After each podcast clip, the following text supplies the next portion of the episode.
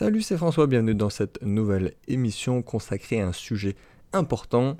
En effet, depuis quelques semaines, il y a un événement important qui s'est produit dans l'univers de l'investissement et qui a fait pas mal de bruit.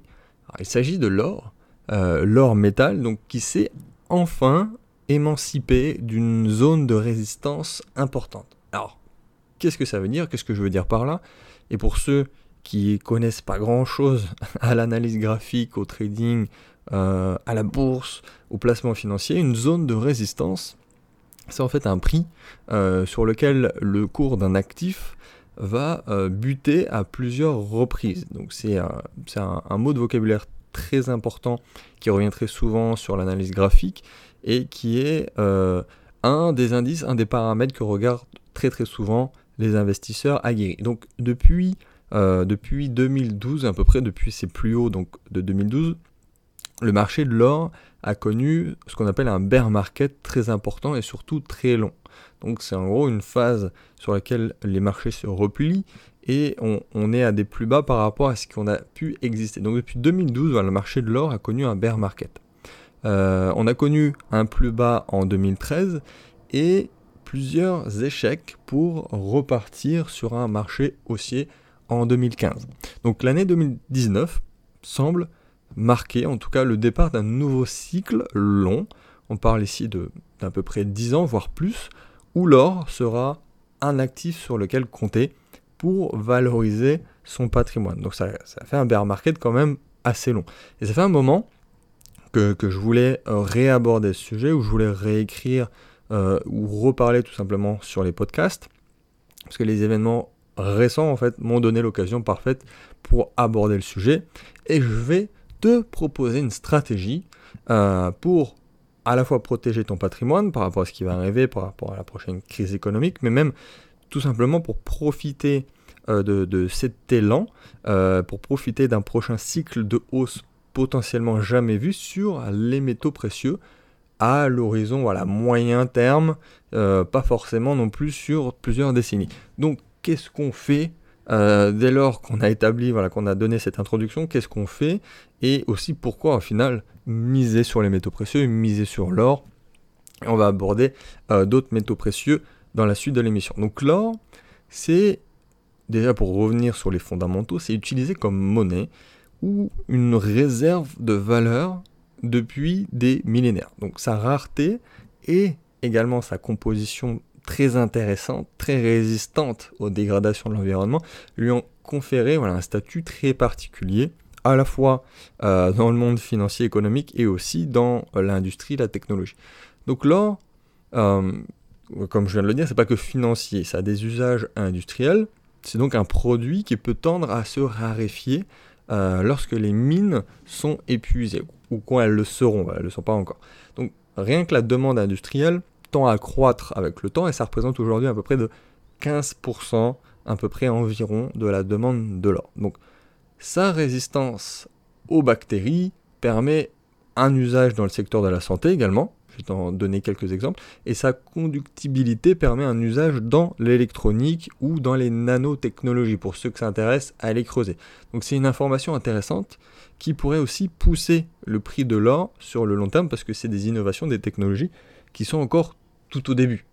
Euh, donc posséder de l'or, c'est d'une certaine façon posséder le pouvoir, parce que là, euh, pour le coup, on a la valeur, on a quelque chose qui est demandé, qui est demandé par beaucoup de monde, et la valeur de nos, on va dire, de nos monnaies papier, donc du fiduciaire, de nos euros, de nos dollars, ainsi de suite, n'est basée que au final sur la croyance et la confiance. Par contre, l'or, ça a un aspect beaucoup plus tangible.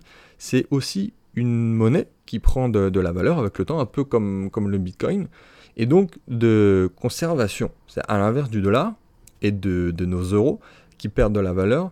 Il faut donc dépenser rapidement ou le placer sur des supports dynamiques quand on parle d'euros et de dollars. Sinon, techniquement, on perd de l'argent. Alors que l'or, c'est un actif qui est très volatile, certes, beaucoup plus que les devises, mais voilà, par certains aspects, il se comporte un peu comme le Bitcoin, qui ça, en fait, sa courbe sur le long terme est toujours ascendante, avec des moments où le prix s'emballe, ce qu'on appelle des bull runs, et d'autres moments où le prix va corriger ses excès de hausse, ce qu'on appelle un bear market.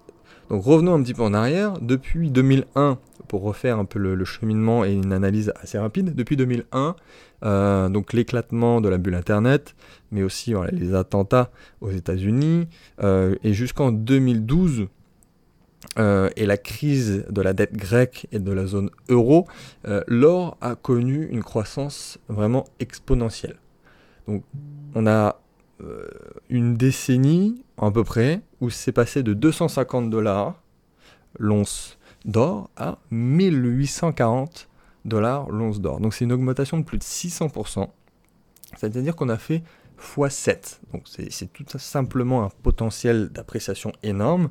Et euh, voilà, sur cette période, c'est-à-dire la possibilité de multiplier son capital par 7 en 10 ans. Ce qui est quand même très très très bien. Euh, donc il y a plusieurs facteurs qui viennent influencer sur la valeur de l'or comme l'inflation, les taux d'intérêt, euh, des événements économiques. Ça, je vais réaborder le sujet dans des émissions suivantes. Donc attends-toi dans les mois à venir à avoir des sujets comme ceux-ci qui euh, potentiellement s'y préparent à la prochaine crise financière et économique. C'est un sujet très important. Donc l'or est vu comme une valeur refuge qui sert à équilibrer aussi pour les investisseurs un portefeuille global d'investissement. Euh, donc voilà, si en 2008 ton portefeuille subissait par exemple de lourdes pertes en action, sur le marché des actions, la hausse de l'or permettait de euh, limiter les pertes, voire de contrebalancer. Ça te permettait d'avoir un portefeuille qui était euh, toujours en croissance malgré la crise. Et ça, c'est intéressant. Donc, on a déjà abordé des notions euh, lors de précédents podcasts, articles qui reviennent un peu sur le sujet-là. Donc, je t'invite vraiment à, retourner sur voilà, peut-être une quelle part je dois investir, quel capital je dois investir par rapport à ce que j'ai dans la globalité, c'est pas le sujet de cette émission. Et on va poursuivre plus en détail sur la façon en fait d'investir dans l'or et ce qui, euh, selon moi, est la meilleure stratégie à adopter pour profiter au maximum d'un nouveau cycle de hausse qui semble tout juste commencer. Donc on va partir du principe qu'on bah, veut profiter de cette hausse à venir dans une optique moyen terme. Alors que faut-il faire? La réponse n'est pas aussi simple euh, que ça. Il y a des tas de stratégies qui ont leurs avantages et leurs inconvénients. Donc la première stratégie, qui est euh, la plus primitive, c'est de détenir de l'or physique à la maison. C'est probablement euh, la, meilleure stratégie, on va dire, adoptée dans une logique d'assurance, hein, évidemment de protection de patrimoine en cas d'effondrement économique, mais il y a quand même quelques euh, inconvénients. Euh, déjà, le premier, c'est que de stocker de l'or chez soi, c'est un risque en cas de cambriolage, évidemment. On n'oublie pas euh, qu'avoir de la valeur chez soi, c'est aussi attirer potentiellement des ennuis, des ennuis potentiels certes, mais c'est à prendre en compte, y compris bah, de la part de vos proches. Hein. Il y a beaucoup de personnes qui se sont fait voler par des proches dans l'histoire. soyez vigilants. Également, le fait, si on veut faire les choses bien, il faut installer un coffre, mais ça a aussi un coût. Donc si vous voulez euh, juste euh, sécuriser 5 grammes d'or, c'est pas la peine. C'est juste dans le cas d'avoir un gros patrimoine et de protéger pas mal de, euh, métaux précieux. Et également, un inconvénient, c'est les assurances. Parce qu'il faut songer à assurer son or, voire à l'inclure dans votre contrat d'habitation, ce qui peut vite représenter un coût supplémentaire. Donc avoir de l'or chez soi, oui, euh, je te le conseille, on reviendra à la fin, on fera une conclusion sur euh, l'ensemble de l'émission, mais euh, ce qui est sûr, c'est qu'à la revente, la revente se fera à très long terme avec cette stratégie, sauf envolée subite des prix dans une phase un peu spéciale exponentielle, il faut que la quantité d'or en vaille la peine, tout simplement. Deuxième stratégie, deuxième possibilité, c'est de stocker son or, mais pas chez soi, mais à la banque ou chez une société de gardiennage. Donc c'est une variante du, stockage à la maison, mais avec des frais qui seront plus élevés. Forcément, ils ne le font pas gratuitement, les gens. La question de la protection, euh, on va l'aborder aussi. Si demain, voilà, l'État décide de confisquer l'or en cas de crise majeure, votre or stocké à la banque, il restera pas bien longtemps. Donc ces méthodes ont aussi un inconvénient, euh, avec les frais divers liés au stockage, les assurances, les livraisons, les commissions prises par les intermédiaires, il faut euh, une évolution significative du prix pour commencer à penser plus-value ou plus-value vraiment intéressante. L'or doit plutôt être pensé comme un vrai stock à se constituer sur des années, voire des décennies pour certains, où on est vraiment dans euh, sécuriser un patrimoine. Être conservé en permanence euh, pour être revendu à quelques moments, précis au cours de notre vie, voilà, tous les 10, 15, 20 ans, à des périodes bien choisies où euh, on a fait une grosse plus-value, mais pas forcément plus. Voilà, surtout si on le fait garder. Donc il y a des solutions euh, qui, on va dire, qui épousent mieux la réalité du marché, de faire du trading, on va dire, moyen long terme, ou d'avoir de l'or en portefeuille sans encombrer de, de, pierres précieuses et de métaux précieux à la maison. Et la réponse, c'est euh, le fameux or papier. Alors là, c'est un sujet un peu délicat. Euh, c'est-à-dire qu'il y a, a des ETF qui ont du sens et des ETF qui n'ont pas de sens. Donc il y a une panoplie d'ETF, c'est des produits dérivés. Euh, le but est de répliquer en fait le cours d'un indice boursier, d'une classe d'actifs ou d'un secteur économique, et là sur les métaux précieux. Alors pourquoi c'est touchy? Parce que euh, il y a peu de sens à avoir un bout de papier qui représente du coup son or, qui pour le coup a vraiment normalement une vraie logique. Une revente euh, se fera beaucoup plus facilement avec le fameux hors papier. L'ETF, euh, c'est immédiat, c'est facile à faire sur les marchés, donc c'est très très très liquide. Euh, il y a très peu de frais au final, puisqu'il n'y a pas le souci de stockage. Donc ça, ça a des avantages quand même. mais il faut savoir que l'aspect protection contre l'effondrement économique, du coup, bah, il est proche de zéro avec ce genre de produit. Euh, la plupart des ETF sur l'or n'ont aucune contrepartie en or réel. Ils n'ont aucune en fait contrepartie limitée. Euh, il faut savoir qu'à peu près sur 300 onces d'or, il n'y en a qu'une euh, qu'une qui représente vraiment de l'or physique. Tout le reste, c'est quand même une proportion qui, qui veut dire n'importe quoi, ça n'a aucun sens. C'est-à-dire que 3 sur 300, il n'y en a qu'une seule qui représente de l'or véritablement. C'est-à-dire que si tout le monde demande son or en même temps, euh, bah, tous ceux qui ont de l'or papier, leur papier vaudra rien du tout. Autrement dit, vous n'avez qu'un morceau de papier qui n'a de valeur que tant que les gens y croient ou font confiance au système. Donc c'est un véritable risque euh, sur ce secteur, en tout cas si tu décides d'investir sur l'or papier. Et, euh, et en plus, pour ceux qui ont véritablement de l'or physique, c'est-à-dire que le prix de l'or serait beaucoup plus élevé normalement, c'est-à-dire beaucoup le disent et l'affirment que l'or papier maintient le prix de l'or physique à un niveau artificiellement bas, justement parce qu'il y a beaucoup de demandes et que la majorité a de l'or papier.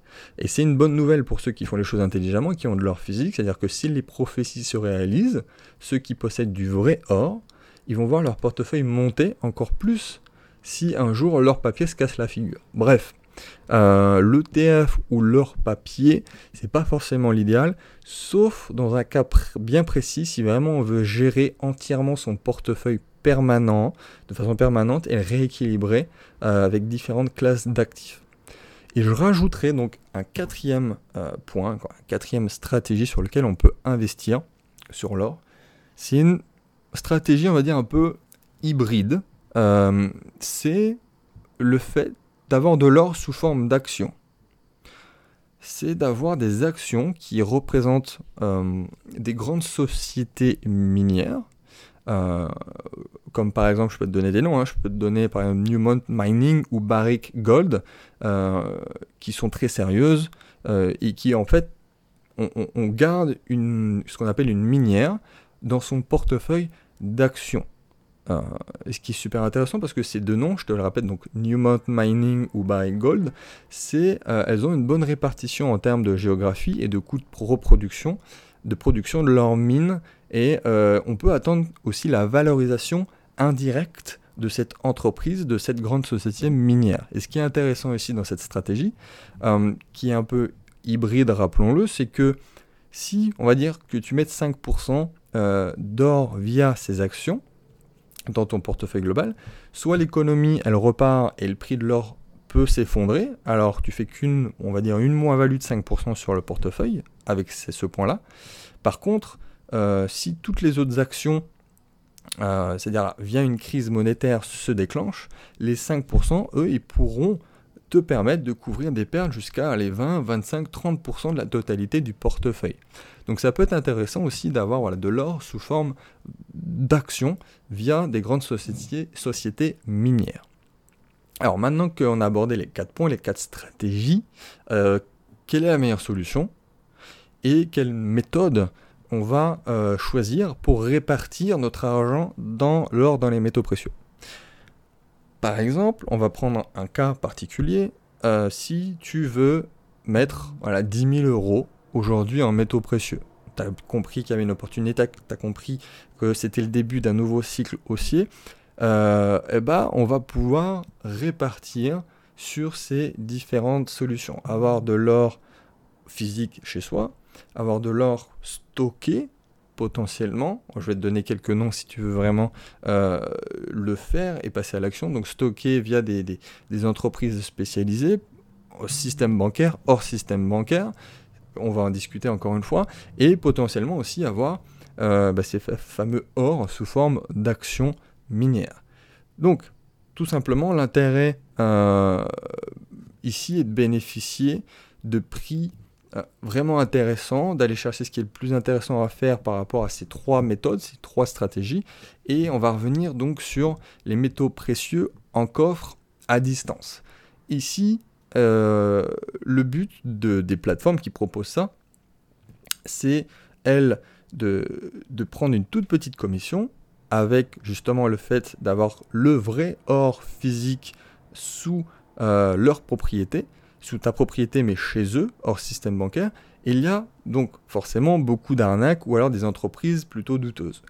Moi, ce que j'utilise, euh, et je le conseille depuis plusieurs années, pour ceux qui me suivent, ils me voient venir, c'est une, société, qui a pignon sur rue en France, c'est aucoffre.com et veracash.fr. C'est la même société, et ils ont su rendre en fait accessible l'investissement en or à de tout petits portefeuilles via leur fameux livret voilà, de sauvegarde du patrimoine. Donc ça permet de ne pas payer, euh, de payer aucun frais de garde sur ces métaux précieux si on fait un achat mensuel ou si les pièces les moins chères voilà, sont prises, qui sont aux alentours de 20 euros. Donc c'est très très abordable et euh, vous constituez progressivement un patrimoine en métaux précieux. Donc là, euh, c'est c'est tout simplement livré ou conservé au choix si vous utilisez aussi leur système hors système bancaire en Suisse et euh, vous protégez euh, vous protégez indirectement en ayant cette fameux or physique qui est sous votre propriété. Donc ils ont aussi des pièces lingots qui permettent de bénéficier à la fois des avantages fiscaux des pièces de collection tout en ayant aussi lié au lingot. Donc là vous faites d'une pierre deux coups. Alors revenons à notre stratégie d'investissement. Que faut-il acheter? Est-ce qu'on achète des pièces? Est-ce qu'on achète des lingots? Pour moi, la réponse, elle est clairement des pièces. En plus de, la teneur en or, il faut savoir que les pièces euh, ont une valeur aussi de collection qu'on appelle la prime. Parce que lorsque l'or monte et que la demande augmente, la prime des pièces peut augmenter. Donc on peut prendre un scénario où on peut faire une double plus-value si le cours de l'or augmente de 50% et que la prime sur la pièce passe de 0 à 100%, ça veut dire que tu as fait une plus-value qui sera de 150%. Tu seras doublement gagnant. Alors attention, si tu achètes à un moment où les primes sont élevées, tu peux aussi perdre plus que simplement la baisse du cours de l'or. Donc, je vous invite à relire quelques articles que j'avais fait sur exactement les pièces d'or euh, ou, le principe de la prime, mais en France, globalement, il y a le Napoléon qui est la, pièce standard que tout bon français se doit de, posséder, et notamment le Napoléon 20 francs, qui est la pièce de référence parmi les pièces Napoléon. D'ailleurs, euh, pour vous montrer à quel point la valeur de la monnaie baisse avec le temps, aujourd'hui, un Napoléon de 20 francs, ça se négocie aux alentours de 240 euros. Donc, 20 euh, francs à l'époque, eh bien, ça représente 240 euros aujourd'hui. Donc maintenant euh, qu'on a présenté et qu'on a choisi ce qui était le mieux pour investir dans l'or, il y a une autre question qui se pose, c'est qu'on parle de l'or depuis le début, Mais il n'y a pas que l'or. Et c'est pas le seul métal précieux qui mérite d'être acheté. La réponse, c'est clairement, euh, il y, a, y a un deuxième pilier euh, de ta future richesse dont on va parler maintenant, et euh, c'est l'argent. L'argent métal. Donc l'argent, ça a beaucoup de qualités également. comme l'or, bah, il sert de monnaie, même plus que l'or sur le point de, la monnaie, et il y a toute une, une panoplie de pièces possibles à collectionner. Il y a une tendance euh, à le laisser tomber à certains moments de l'histoire, dans, certains pays, euh, mais l'argent connaît de nouveau du succès en tant que monnaie. Déjà, premièrement, l'or, l'argent, il est beaucoup plus accessible que l'or. Et là où tu peux euh, acheter quelques grammes d'or, tu peux acheter des centaines de grammes d'argent. Donc, ton impression de richesse est de posséder vraiment quelque chose et aussi beaucoup plus grande. Donc, à titre personnel, j'ai de l'argent, euh, j'ai quelques kilos entiers d'argent. Euh, donc ça représente même plus que le poids de, mon bébé, de mon nouveau-né. Euh, donc vraiment, ça représente plusieurs kilos d'argent. Alors c'est pas chez moi, c'est stocké via le nom de la société que je viens de te donner, mais clairement, je, là je garde l'intérêt de l'investissement en argent pour maintenant. C'est-à-dire que selon moi, l'argent a beaucoup plus de potentiel que l'or pour différentes raisons. Déjà, l'argent a beaucoup, beaucoup, beaucoup plus d'usage industriel que l'or. Euh, ça, c'est indéniable. On pourrait faire une émission rien que là-dessus, mais c'est juste impressionnant la demande et la croissance, alors qu'à l'inverse, il y a quand même beaucoup, beaucoup moins d'argent disponible. Bah, déjà à la fois parce qu'il est utilisé bien plus que l'or, et aussi de base parce que c'est, euh, on en trouve moins. Donc on arrive au second point, c'est que les mines d'argent seront bientôt à sec. On pourrait croire que l'or, c'est aussi le cas, mais pas du tout. On retrouve euh, toujours de nouvelles or, tout simplement, alors que l'argent, c'est la quatrième, année consécutive que, euh, que le, fait de trouver de l'argent diminue. Donc chaque ressource que notre société consomme a une fin, car elle, présente est, présente en quantité limitée, tout simplement. Et c'est le cas pour tout, l'or, bah, le gaz, le charbon, le pétrole, mais l'argent, euh, c'est une toute, toute petite production mondiale pour une énorme demande. Et on arrive déjà à la fin en fait de son exploitation minière. C'est ça que ça devient aussi intéressant pour nous, pour toi investisseur, c'est que à moins que l'on retrouve de, nouveaux gisements, et c'est pas le cas depuis des années, contrairement à l'or, bah, il reste plus que quelques années avant que la production d'argent touche à sa fin. Et qu'est-ce qui va se passer à ce moment-là? Qu'est-ce qui se passera quand il n'y a plus d'argent tout neuf qui arrive dans le marché? Eh bien moi je vais vous le dire, ça va exploser. Il y aura une demande exponentielle et le prix sera exponentiel. Ah, l'argent en tant que tel, c'est un potentiel pour plein de raisons. Et les raisons, on va revenir sur la raison aussi euh, spéculative et euh. C'est-à-dire que l'argent, il est plus volatile que l'or. Déjà, il y en a moins. Euh, mais si vous vous intéressez, aux crypto-monnaies, c'est un peu comme comparer le Bitcoin aux altcoins. C'est-à-dire que quand euh, en plein bull run, le Bitcoin fait x2, x3, x5, ben, on a des altcoins qui vont faire x10, x20, x50. Donc l'argent, il a un comportement similaire. Il baisse et il augmente plus quand l'or va s'effondrer ou monter bien plus que quand l'or baisse. Ainsi, de la même façon, qu'il existe un graphique bah, comparant les altcoins au, dollar, et, les mais les altcoins au bitcoin, on a le même graphique concernant l'or et l'argent. Et ce graphique est riche en enseignements. Alors aujourd'hui, l'argent est extrêmement bas par rapport à l'or. Et pour dire à quel point c'est vrai, il faut remonter à un siècle pour voir le rapport or-argent aussi défavorable à l'argent. Et ça arrive à un moment où l'or repart à la hausse.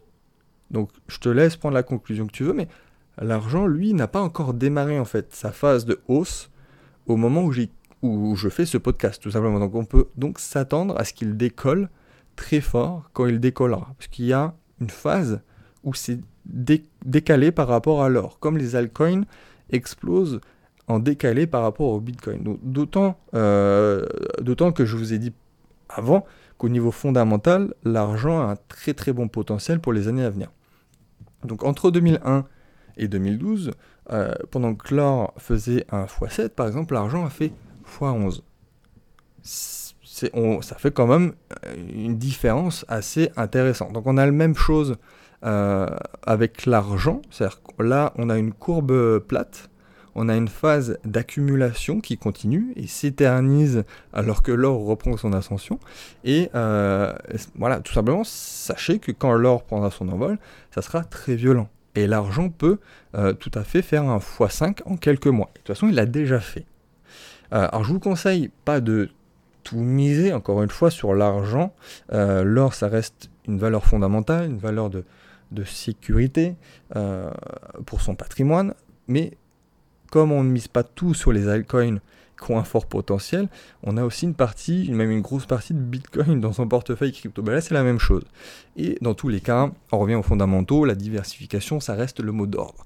Donc, on peut miser une certaine proportion en or, une certaine proportion en argent, en fonction de l'objectif qu'on veut. Si on veut sécuriser un capital, un patrimoine, c'est-à-dire que si on a déjà de l'argent, on va avoir une proportion de l'or qui sera plus importante. Si on est plus euh, plus investisseur pur et dur. C'est-à-dire que vraiment, si on se place en fonction de OK, l'argent, il n'y en aura plus. Si on est euh, plus euh, spéculatif, si on est un, un, capital un peu plus petit, on aura une plus grosse proportion d'argent, tout simplement. Et l'argent, tout simplement, pour devoir, pour plus d'avoir le reste en argent, pour profiter potentiellement d'une envolée spéculative qui pourrait être bah, impressionnante à court terme, et très pérenne à moyen et long terme. Donc à vous de décider la proportion, sinon vous faites 50-50, comme ça vous prenez pas la tête. Donc j'espère que cette émission euh, t'a plu, ça permet d'y voir un peu plus clair sur l'univers des métaux précieux. On va refaire des émissions comme ça, alors n'hésite pas si tu as des questions, euh, elles pourront peut-être faire l'objet d'ailleurs de, questions-réponses d'une nouvelle émission. Euh, encore une fois, si tu es intéressé pour pouvoir placer ton argent comme je te le conseille, notamment chez Au Coffre Veracoche, tu peux m'envoyer un, petit mail, euh, tout simplement pour m'indiquer que tu es intéressé, et on aura un avantage certain à passer euh, par mon lien, où là tu pourras avoir des avantages sur euh, tes frais à l'entrée. Donc ça peut être super intéressant si tu n'as pas encore investi sur les métaux précieux en passant par cette société. Donc je te dis à très vite dans une prochaine émission.